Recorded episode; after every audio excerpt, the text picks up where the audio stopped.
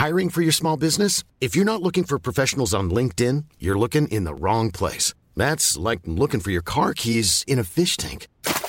LinkedIn helps you hire professionals you can't find anywhere else, even those who aren't actively searching for a new job but might be open to the perfect role. In a given month, over 70% of LinkedIn users don't even visit other leading job sites. So start looking in the right place. With LinkedIn, you can hire professionals like a professional. Post your free job on linkedin.com slash people today.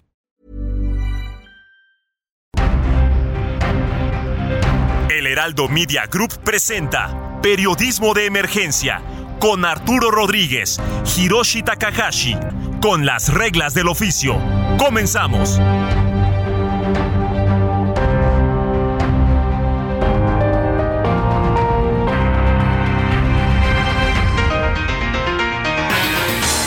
Diez de la mañana con tres minutos y para nosotros es un gusto poder estar aquí, saludarle en esta mañana fresca de domingo acá en la capital de la República. Yo soy Arturo Rodríguez y me da mucho gusto saludar como en cada oportunidad a Hiroshi Takahashi. Arturo Rodríguez, muy buenos días. Brenda Ruiz, Mónica Reyes, buenos días. Buenos días. Este Buenos domingo, días. 21 de agosto del 2022. 21 de agosto, mitad ya de este 2022, ¿no, Bren? No, ya está más para allá que para acá.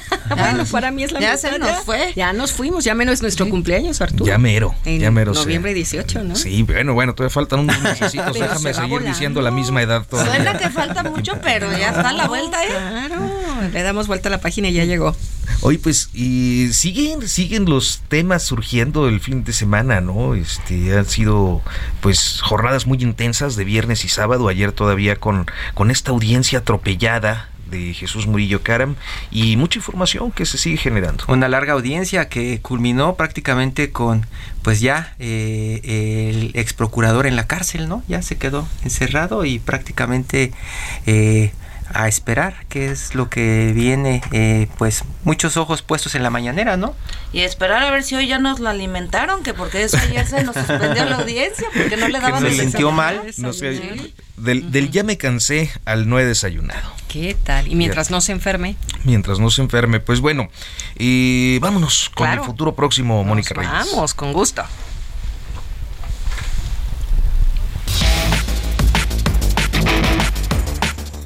La semana inicia con el seguimiento de los casos que cerraron la semana, la detención de Jesús Murillo Caram y la liberación de Rosario Robles Berlanga. Murillo Caram está en prisión preventiva al menos hasta el miércoles, cuando el juez Marco Antonio Fuerte Tapia determina si lo vincula a proceso o no por los delitos de desaparición forzada, tortura y contra la administración de justicia.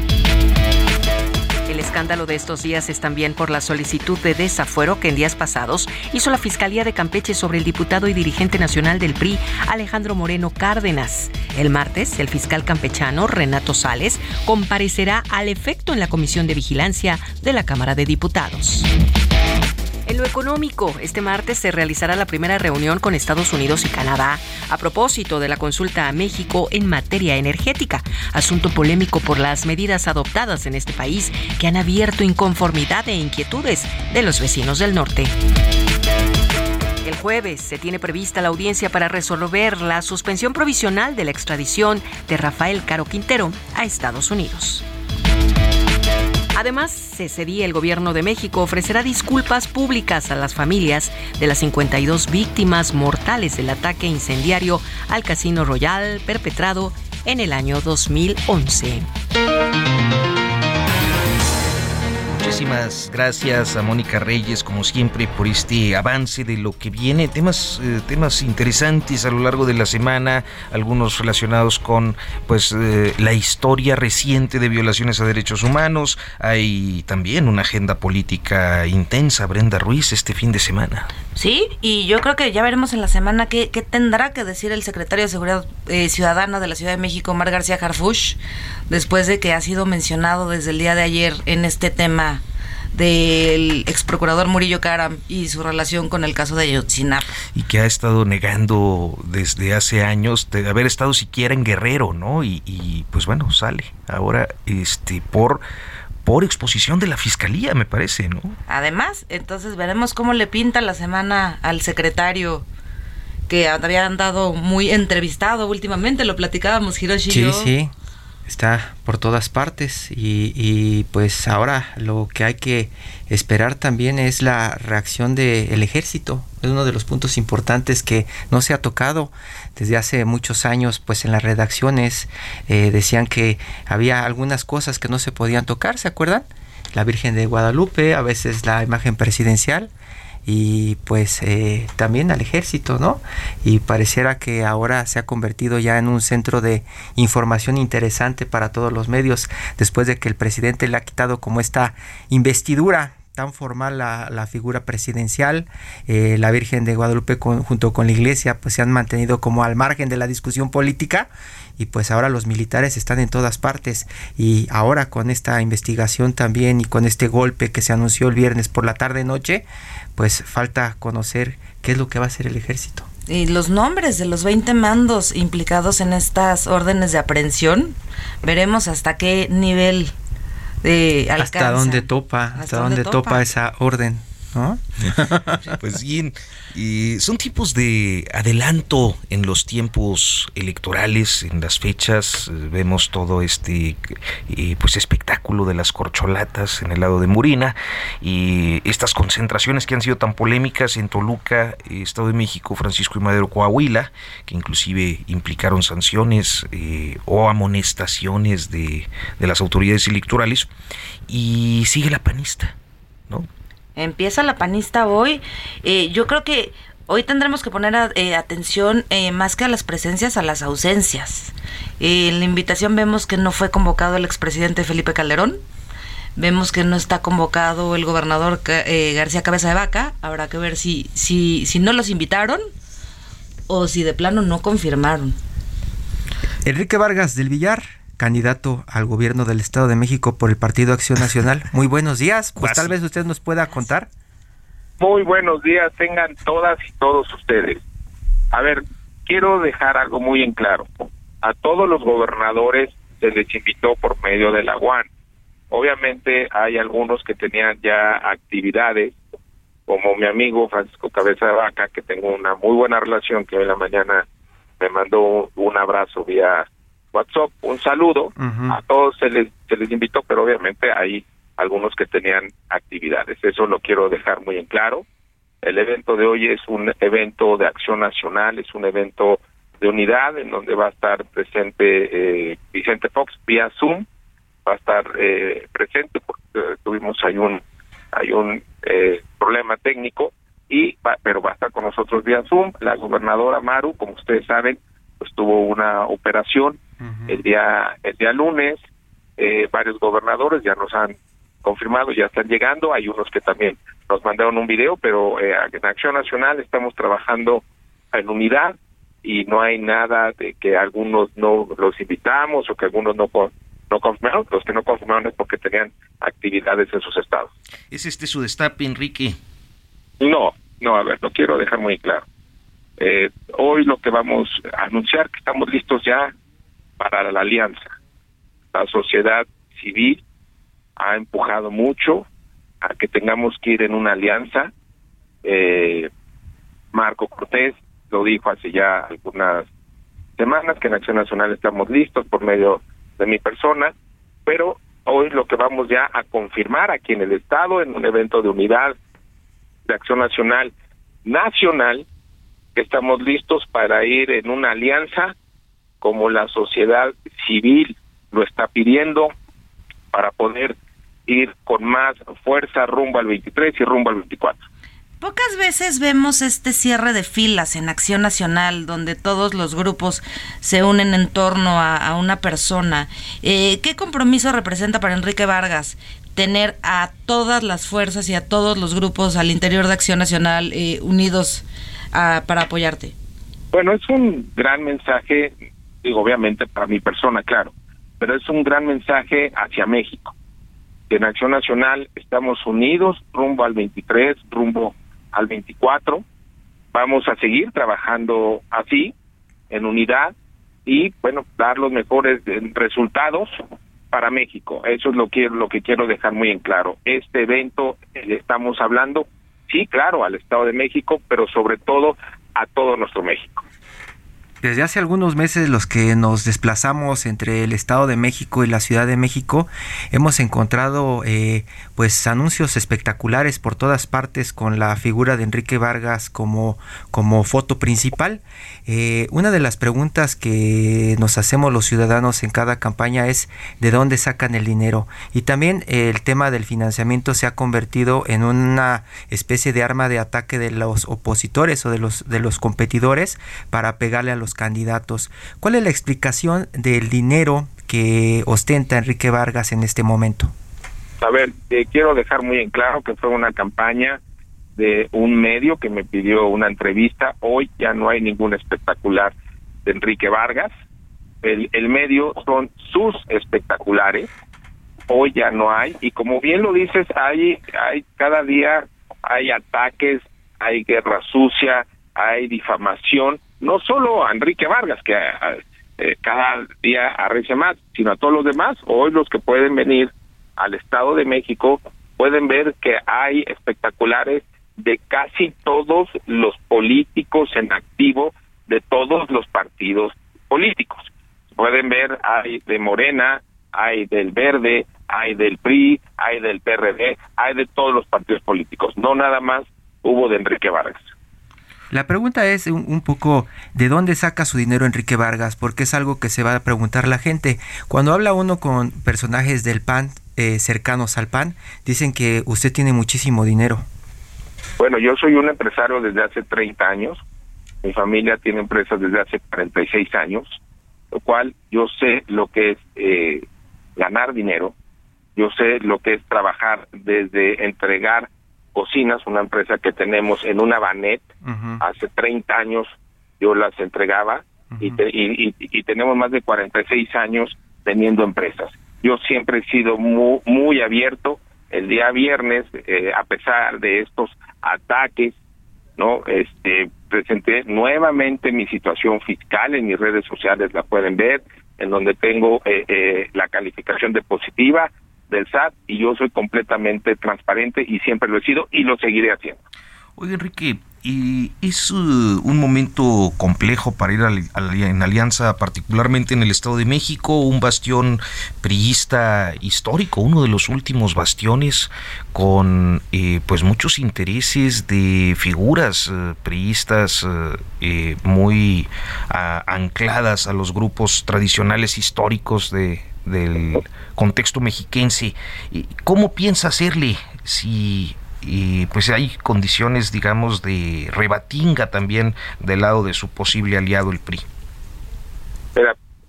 no, no solo en el PRI, sino en el PAN y sino el PRD. Tenemos que ver por México, tenemos que ver por el Estado de México. Y eso las dirigencias se tienen que poner de acuerdo de cómo vamos a salir unidos. Yo lo quiero dejar muy en claro. Yo primero veo por mi país, no por una aspiración legítima personal. Estamos en una situación muy complicada en el país para estar viendo por una persona. Si soy yo, adelante. Si por algo no soy yo, también estaré apoyando. Es por eso que el mensaje de hoy es muy importante a la sociedad civil para que no haya confusiones o desinformación. Acción Nacional va a ir en una alianza en el 23 y en el 24. ¿No vamos a ver un berrinche al estilo Alito Moreno de su parte? No, no, para nada. Yo soy una persona de Estado. Primero que nada, soy un ciudadano comprometido con mi, con mi país, con mi Estado, con mi partido, y yo no hago eh, no, no, no, no sé a cuál te refieres, pero no, eso no va a pasar. Sin embargo, Enrique, eh, pues se quedó esta idea de que inclusive fue usted a España a ver al expresidente Peña Nieto y conciliar con los grupos priistas. No, a ver, lo, he dicho una y otra vez y lo quiero hacer muy claro aquí en su auditorio. Yo me lo encontré al presidente Peña, viajé a España a dejar a mi hija mayor a un, viaje que tuvo de generación, me lo encontré, platiqué con él tres, cinco minutos, eh, lo cual obviamente encontrarte a un expresidente de la República, a un ¿Qué, le dijo? ¿Le, deseó suerte? ¿Qué platicaron? Sí, me dijo, pues digo, lo, lo que se platica en una charla rápida de tres minutos como políticos, ¿no? ¿Cómo vas? Muy ¿Cómo bien, estás, vamos avanzando, hasta ahí, ¿no? Hasta ahí. dijo, ya supe que vas por el Estado de México, mucha suerte. No, bueno, obviamente pues él es una persona muy informada no solo del Estado, sino del país, pero yo, eh, con mucho respeto, el expresidente Peña Nieto no es de mi partido político, ¿no? Y yo por eso estoy mandando hoy un mensaje de unidad en Acción Nacional. Oye, Enrique, eh, dices que este, que las dirigencias tendrán que ponerse de acuerdo en el método para, para ir en, de manera conjunta. Entonces, ¿con esto descartas por completo que pueda llegar a haber un acuerdo entre suspirantes? ¿Será únicamente un tema de cúpulas?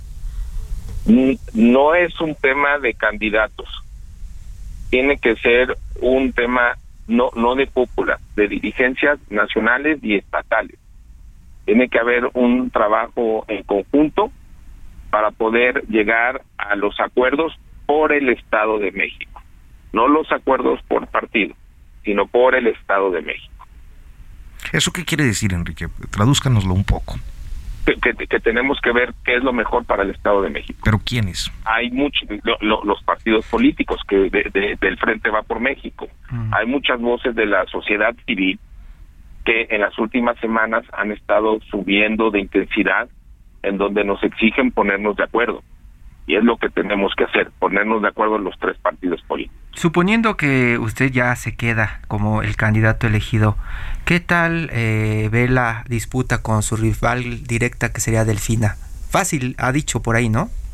Mira, yo, yo lo que veo es que poniéndonos de acuerdo correctamente los tres partidos políticos, eh, veo una contienda sí en competencia, pero muy a favor de nosotros. ¿Por qué? Podemos ver los números de 2021, en donde la alianza sacó más de 600 mil votos, y yo estoy viendo un desgaste de Morena eh, todos los días, eh, y en el Estado de México los gobiernos municipales que ganamos, la alianza va por México, eh, son gobiernos que están siendo muy bien calificados, gobiernos que perdió Morena, y gobiernos en donde la ciudadanía se está dando cuenta del cambio entre gobernar Morena o, o PRI, PAN o PRD. ¿Y el factor del mazo no influirá como sucedió en el caso de Oaxaca, por ejemplo? yo no yo no lo veo así. Cada estado es diferente, claro que influye el, gobernador, pero yo no veo que sea un caso como el que llaman de, de Oaxaca, yo en el Estado de México hasta el día de hoy no lo veo. Eh, díganos un poco, Enrique, eh, vamos a quitarle este ingrediente de eh, que si usted es candidato o no. Eh, ¿Cuáles son eh, las condiciones competitivas que usted percibe de los partidos, que usted sabe de los partidos eh, de Va por México en el Estado de México? ¿Quién está mejor posicionado en lo individual? ¿Cómo, cómo se perfilan eh, en su participación para esta contienda? A ver, las fortalezas que hay en el Estado de México, en la alianza va por el Estado de México. Las fortalezas son que los tres partidos políticos que estamos en ella PAN, PRI y PRD son los tres partidos, un poco menos el PRD, pero estamos fortalecidos en el Estado de México. ¿Qué te puedo decir? En la zona norte no hay ningún gobierno de Morena. En la zona sur, eh, muy pocos. En el corredor, que le llaman el famoso corredor azul también, pues son todos los gobiernos de acción nacional. ¿Qué quiere decir? Que, la, que, la, que los tres partidos políticos estamos muy fortalecidos y es en donde nos tenemos que poner de acuerdo para poder ganar el 2023. Pero entonces ya damos por hecho y ya dejamos firmado en piedra que sí hay alianza. O sea, sí veremos juntos a PRI, PAN y PRD en la boleta del próximo año. Así es. Iremos en alianza. Lo vuelvo a repetir. La sociedad civil nos los ha exigido muy fuerte en las últimas eh, semanas, en donde nos piden ir juntos. Y eh, es uno de los anuncios que vamos a hacer el día de hoy de, poder ir en esta alianza. Eh, debemos de ponernos de acuerdo y que estamos listos en acción nacional. Así sea con Alejandra del Moral, Enrique. Así sea con quien se ponga de acuerdo la alianza. ¿Y usted está muy seguro de que no habrá una misteriosa investigación de pronto en su contra, principalmente por el tema del financiamiento? Bueno, pues obviamente eh, hemos estado viendo cómo, cómo se ha manejado. Yo estoy completamente eh, limpio, no tengo ningún problema. eh, lo he dicho una y otra vez, obviamente hay guerra sucia muy fuerte y a mí y a muchísimos eh, precandidatos, eh, aspirantes, ¿no? Pero yo estoy listo sin ningún problema. ¿A, qué se refiere con guerra sucia? ¿Qué es lo que está resintiendo, Enrique? No, bueno, a, a, mí lo pueden ver en redes sociales, eh, también he visto eh, ataques hacia otras personas. Bueno, pues obviamente es, es el momento, ¿no? Porque se acerca ya el año electoral y bueno, esto pasa cada, cada campaña. Y justo lo que, lo que mencionaba Hiroshi del financiamiento, eh, no, más allá de los espectaculares, si uno recorre las carreteras del Estado de México puede ver muchas bardas que dicen bienvenido Enrique Vargas. Eh, ¿Esas bardas quién las está pagando? Mira, esas bardas, tanto regidores como síndicos, eh, militantes, están en la calle y no, y vuelvo a repetir, no nada más hay de Enrique Vargas, hay de Quino Martínez, hay de, de Alejandra del Moral, hay de Omar Ortega, hay de todos los actores políticos, no nada más de Enrique Vargas, hay de Horacio, hay de Claudia, hay de la jefa de gobierno en el Estado de México, está lleno el Estado de México de esas bardas. Sí, pero digamos que las, las, mejor, las mejor colocadas y las que se quedan en la mente de los que vamos pasando por ahí, pues son las de usted, ¿no? No, pues ojalá, porque yo veo otra cosa. ¿eh? Están muy bien puestas. Ojalá, porque yo veo otra cosa. ¿Eh? Bueno, pues Enrique Vargas del Villar, le agradecemos mucho que nos haya tomado esta comunicación. Hoy es este, esta gran concentración panista y este, pues vamos a estar atentos de cómo se desarrolla el evento. Claro que sí, muchísimas gracias y estoy a sus órdenes. Mucha suerte, don Enrique. Mucho éxito en el evento de hoy, gracias. Gracias, hasta luego. Y bueno, pues... Eh, rápidamente, eh, nosotros estamos cerrando este primer bloque. Vamos a continuar con más temas, con más temas de fondo. Eh, sí, el asunto minero, el rescate. Y ahorita, después del corte, tenemos un enlace con Cristina Auerbach Benavides, quien pues nos da una panorámica de las condiciones de la minería del carbón allá en el norte del país. Vamos al corte y continuamos.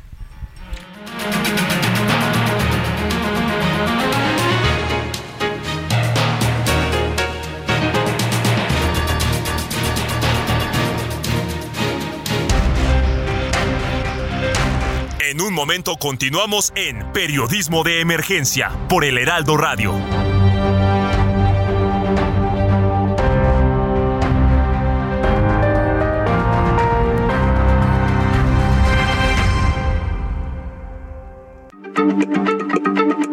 Heraldo Radio, la H se lee, se comparte, se ve y ahora también se escucha.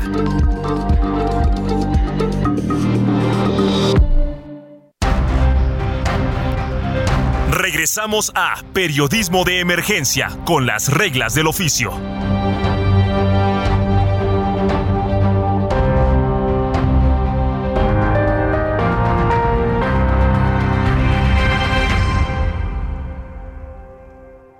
Cada minuto de cada día, la Marina custodia y protege lo más valioso que tenemos, nuestra gente.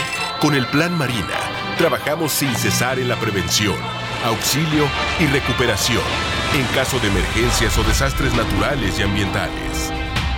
Así, cuidamos tu bienestar y la riqueza de nuestros mares y costas para conservar el presente y el futuro de México.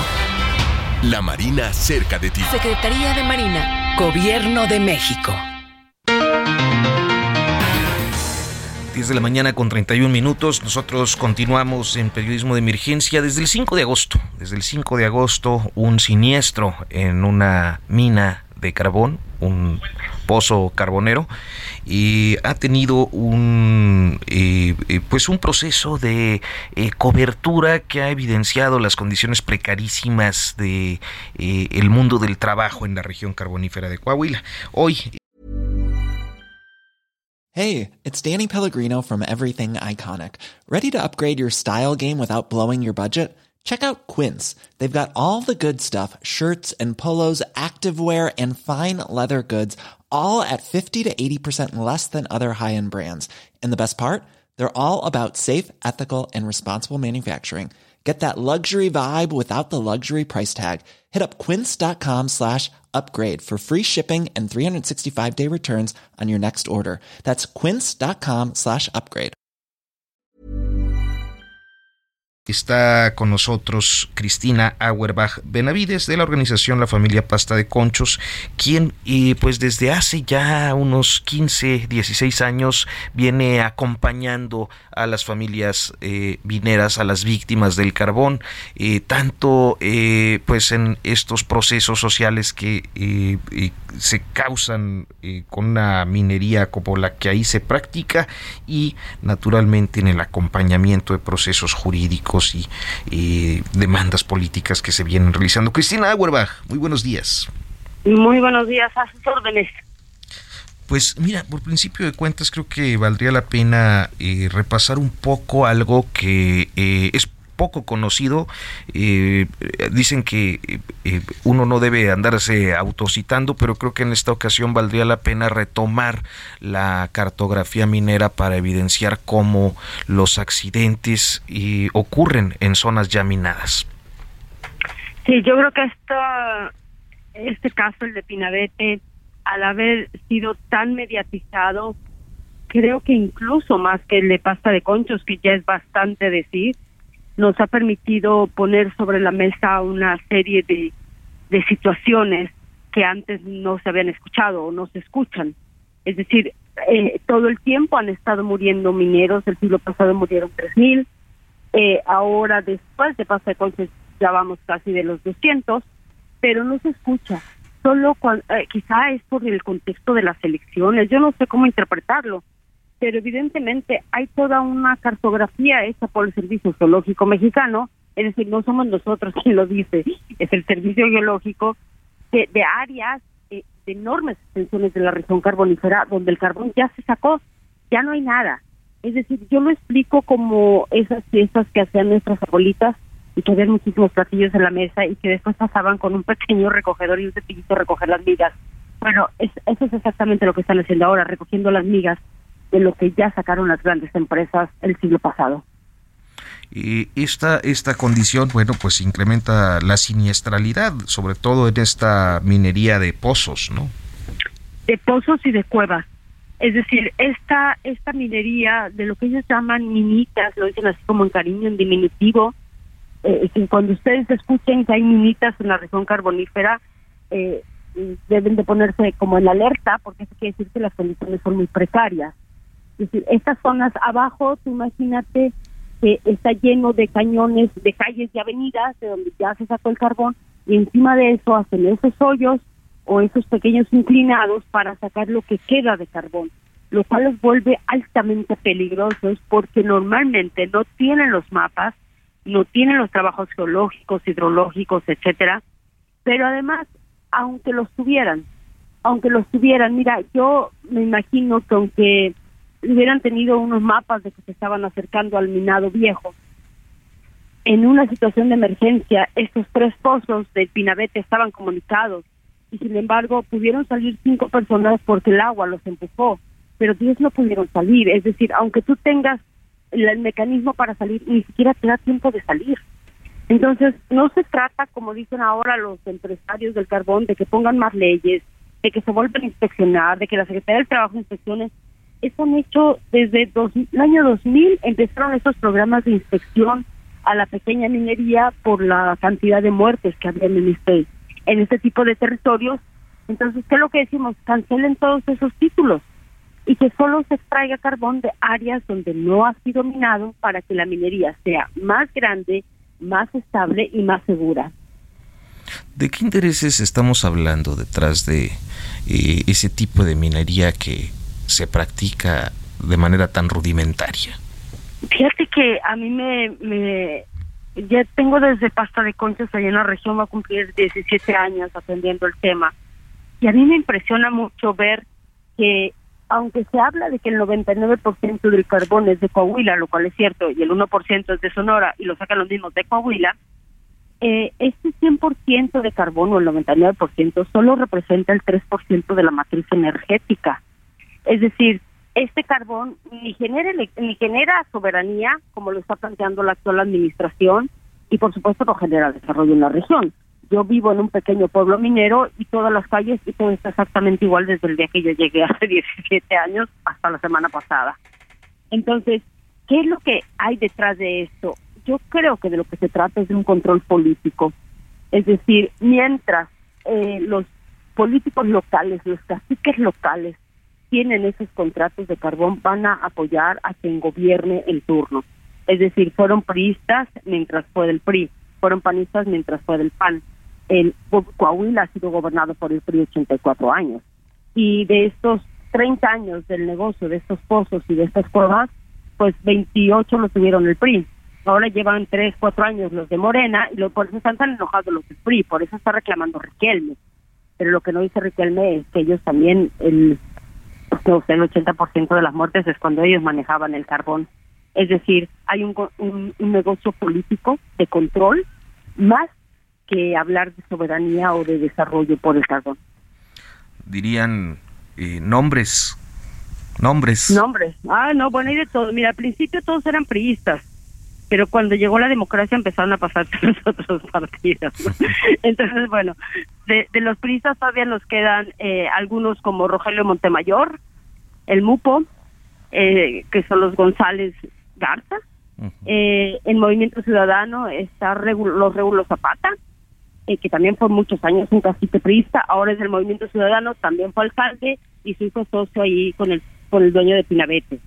Luego, eh, hay panistas, hay un hombre de apellido Hidalgo, que es un posero que ha tenido unos pozos terribles, terribles, y él era del, del cabildo de Sabinas cuando le dan el uso de suelo al Pinabete, porque estaba en uso de suelo de alto riesgo y no lo cambian a, a uso extractivo.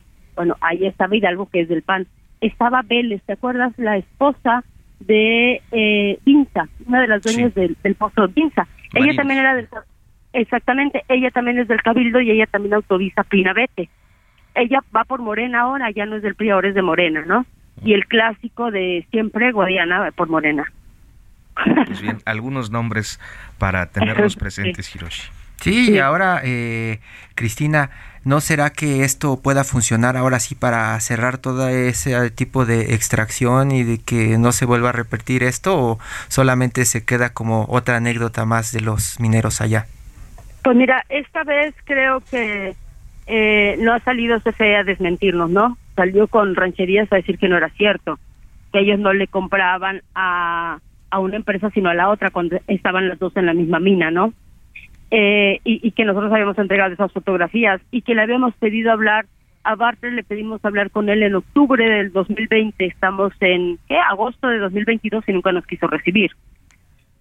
Yo espero, yo espero que esta vez eh, se cancelen esos títulos eh, porque no es posible, no y además no es posible seguir gastando recursos en un país tan pobre, recursos de la nación en inspeccionar minas que no cumplen con las condiciones de seguridad y higiene, aunque las inspecciones. Y en segundo lugar, que es a costa de la muerte y del sufrimiento de tantas personas. Yo espero que esta vez cancelen. Ahora, vienen tiempos electorales, entonces no sé si... Eh, yo creo que la cancelación es una buena salida para Morena, porque así no tiene que criticar a Manuel Bartlett, ¿no? Que no le han dicho nada, mm. cuando él ha entregado todos esos contratos. Y los ha entregado haciendo su propia lista de, de qué documentos se deben de entregar y cómo hacer para brincarse a las autoridades, ¿no? Pues, por ejemplo, ponen el numeral 16 que cualquier entidad pública o privada se verifique que tu centro de trabajo cumple con las normas de seguridad y higiene, imagínate. Entonces, imagínate al cabildo de Sabinas, que son empresarios del carbón, dando papelitos de que tu centro de trabajo cumple con las condiciones, ¿no? Ni siquiera sabemos quién quién le está entregando esos papeles, ¿no? Este y, y creo que es una buena salida obviamente se van a enojar los caciques, pero no vale la pena. No vale la pena por tener contentos a los caciques seguir sacrificando a las familias mineras del carbón. Nada más para contextualizar, en octubre de 2020 recién empezaba Periodismo de Emergencia, presentamos un reportaje sobre las condiciones eh, infrahumanas de una cueva carbonera que estaba en, una zona llamada Rancherías. Correcto. En esa ocasión eh, este reportaje eh, pues fue un tanto esto que ocurre, ¿no? Que le hacen el vacío. Y meses después, si no me equivoco, en agosto. En junio, el 4 de junio. En junio de, de 2021, pues la mina se, se inunda, ¿no? Así es, así es. Y se inunda porque topa con otra mina vieja. Igualito que ahora. Es lo mismo que ahora. Lo mismo que la Espolita en eh, cerca de Barroterán en el año 2002.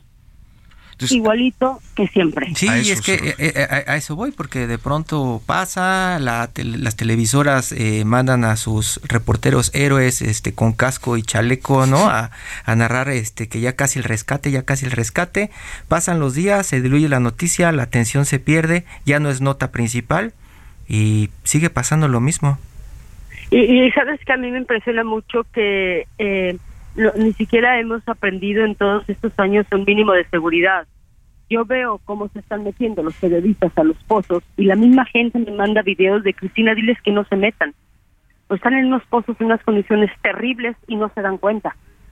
Y los están presentando como qué barbaridad. Así trabajan estos hombres cuando ellos están en una cueva, en una cueva mortal haciendo documentales, ¿no? Me, parece de una irresponsabilidad bárbara que estén haciendo eso. Y que me hablen para decirme, ya cuál podría entrar a ninguno, a ninguno, si no es turismo, pues eso no es para grabar videos.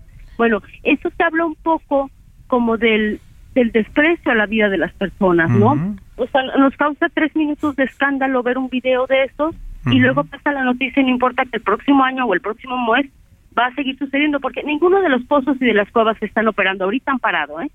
Sigue todo igual. Oye, Solo paró el Pinabete porque se inundó. por, e, por, eso, por eso la pregunta, porque pareciera que pues eh, se va a repetir, repetir y repetir y no va a pasar nada. Así es. Periodistas precarizados como mineros, Brenda. Ah, sí, justo también hemos visto que, que, las familias de las víctimas eh, se han estado quejando mucho del trato que se les ha estado dando. No igual que los compañeros de la prensa, que están también bajo eh, condiciones muy poco dignas.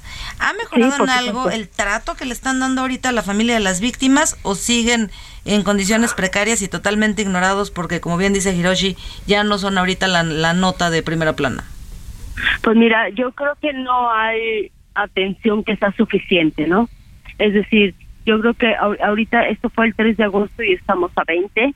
Las familias llevan 17 días ahí, hace un calor endemoniado eh, y han estado con toda la angustia y toda la expectativa que generaron y que generó Protección Civil.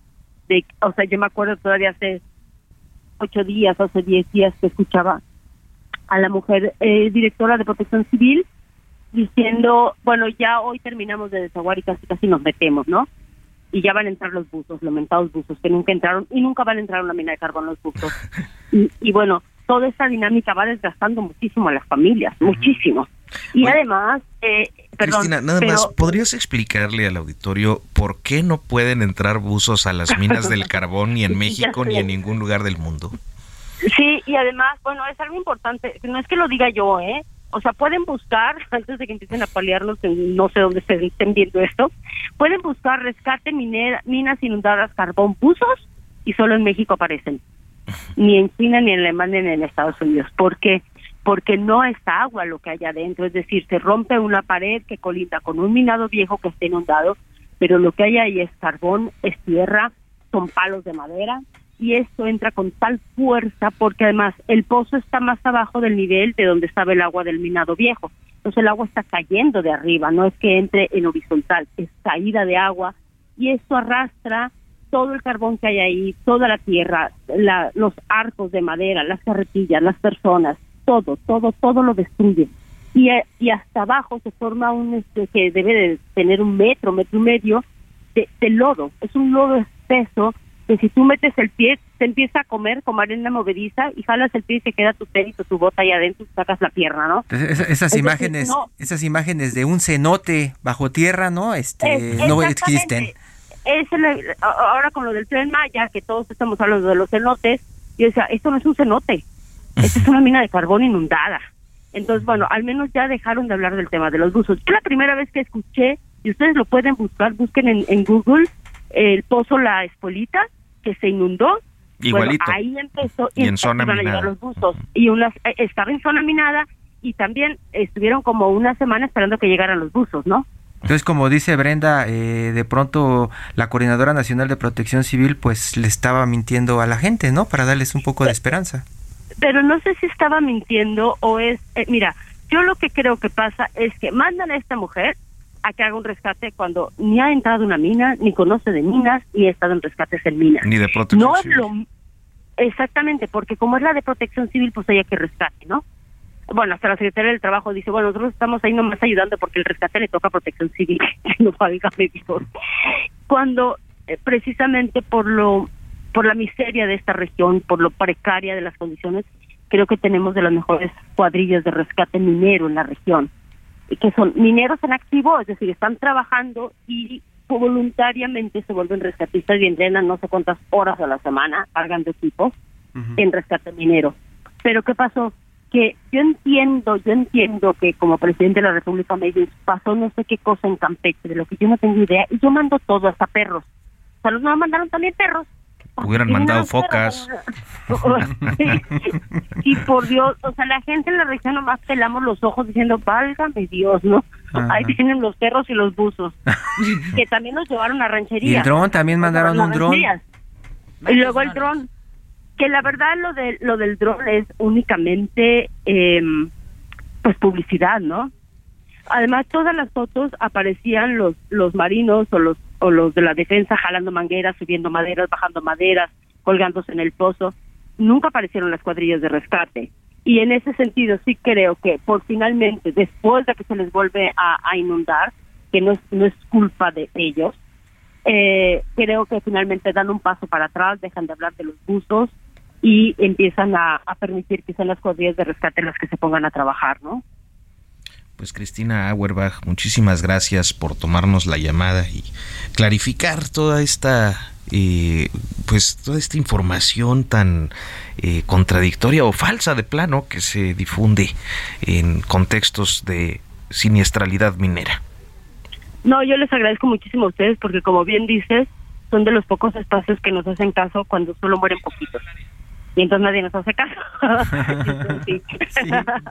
sí, Muchas gracias. Muy buenos días, hasta pronto. Hasta luego.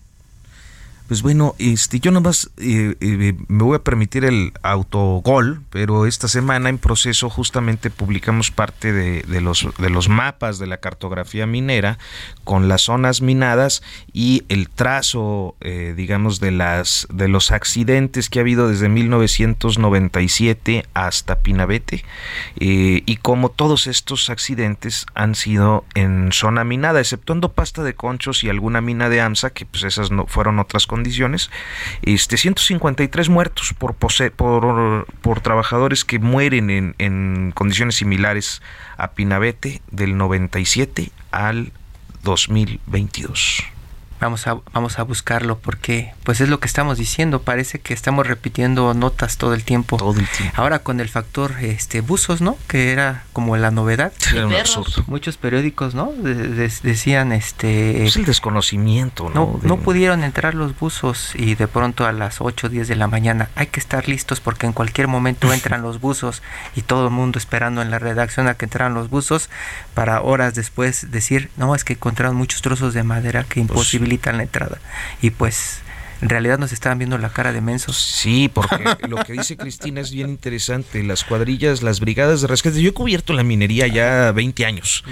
Y las cuadrillas de rescate, todos los rescates son realizados por estas brigadas de trabajadores que se entrenan todo el tiempo. O sea, ellos tienen varios entrenamientos semanales para rescates en minas de carbón. Es un, un entrenamiento muy especializado que ellos han ido perfeccionando pues con el paso de los eso años. Nos decía un especialista en una entrega anterior que le, resultaba muy raro que no hubieran pedido ayuda a las empresas que están trabajando alrededor a, las áreas de rescate. AMSA, por ejemplo. A Micare también nos dijo, ¿no? Este, sí, Micare, sí, este parte, ¿no? Es eh, AMSA. Eh, eh, ¿Por qué no pidieron ayuda en un momento si tienen toda la tecnología para hacer estos rescates? Se les sorprendía mucho que el gobierno se estuviera haciendo cargo de todo, ¿no? Es que no querían, pues porque, bueno este todo lo que suene Alonso Ancira les causa así sea para rescatar gente. Así sean 10 vidas las que siguen eh, familias esperando afuera tener alguna noticia. Pues sí. Todo menos fútbol.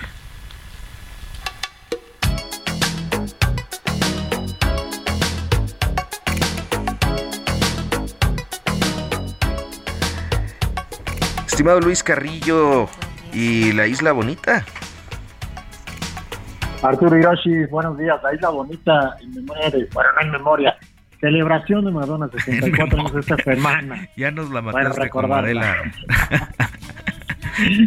64 años de la reina del pop, la Isla Bonita. 64 años. Brenda, tú eres más fan de Madonna que nosotros, yo creo. Pues no tan fan, sí soy fan de cómo está, de espectacular y de lo talentosa pero. la pues, música, ¿no? No, ya, ya soy un poquito más para acá, pero eso no quita que sea un, un, ícono para muchas generaciones. Luis, ¿por qué? Cuéntanos, además de las celebraciones de la reina del pop. Pues fíjense que hay una curiosidad, no sé si ustedes han metido a Wikipedia, TripAdvisor últimamente, varias, varias localidades se jactan de ser la inspiración de la isla bonita, especialmente islas sudamericanas, centroamericanas. Ajá. Hay por ahí un par en Belice que dicen ser la isla bonita en la que se inspiró Madonna y que, y que curiosamente están ahí en línea y es una total mentira porque pues Madonna alguna vez desinfló todos estos mitos diciendo que ella no tenía la verdad, la menor idea de dónde había sacado el tema de la isla bonita en 1986, que seguramente fue viendo algún anuncio o alguna salida de una carretera, pero que ella no tenía el dinero en aquel entonces, siquiera para vacacionar en una isla de estas características, ¿no? Que es un poco el mito que siempre se tuvo al respecto. Y que por cierto, no se imaginan también la isla bonita cantada por Michael Jackson, que fue a la al primer artista que se le ofreció precisamente este tema icónico de 1987. No, Michael la rechazó. De imaginarlo hasta me da escalofríos. Qué bueno que no. Yo creo que él le dio escalofríos porque lo rechazó tajantemente. Oye, pues interesante pensar en Madonna sin dinero, ¿no? Pues era una Madonna en, en, en, en era mucho de, era mucho esa esa imagen que tenía este en los ochentas en sus videos eh, una chica sin dinero no caminando por las calles de Nueva York no este disfrutando de pero yo nunca me de la los momentos sencillos. se veía producida no una rebelde producida ahí en bueno ella era ella era corista de Patrick Hernández no sé si recuerdan este artista de origen francés. No, ella era corista de Patrick Hernández un ícono de la música disco y fue precisamente eh, cuando ella decide dar el salto y decir, creo que yo puedo hacer algo más que estar aquí flanqueando a este artista. Entonces Madonna tiene una parte, sí, un tanto humilde en el inicio de su carrera, se cambió incluso el nombre, pero eh, definitivamente, bueno, pues ya con este tipo de discos, True Blue es el disco donde se aloja La Isla Bonita, es un enorme disco y La Isla Bonita, quinto sencillo que conquistó el número uno en Inglaterra, si bien no lo hizo en Estados Unidos, es un fenómeno total, ¿no? Y también fenómeno por acá, por el sur de América, ¿no? Sigue siendo, ahí les digo, cuando puedan meterse a estos portales donde, donde se ofrecen paquetes eh, paradisíacos, pues ahí verán que se jactan de ser esa isla de pescadores de la que Madonna hablaba y que pues evidentemente no era cierto, ¿no? Ya tenemos un pretexto para echarnos un clavado y pues buscar vacaciones también ya por ahí. Sí, ya hace falta. Ahí, por Carrillo. Historia de una canción, las 240 canciones que han cambiado la historia de la música publicadas en el libro Radiolaria. Muchas gracias, buen día, hasta pronto. Un abrazo a todos. Y nosotros nos vamos. Hasta el próximo sábado, Hiroshi. El siguiente fin de semana, muchas gracias. Agradecemos a Enrique Vargas la entrevista. Interesante todo lo que nos comentó. Esto fue Periodismo de Emergencia, con las reglas del oficio, en el Heraldo Media Group.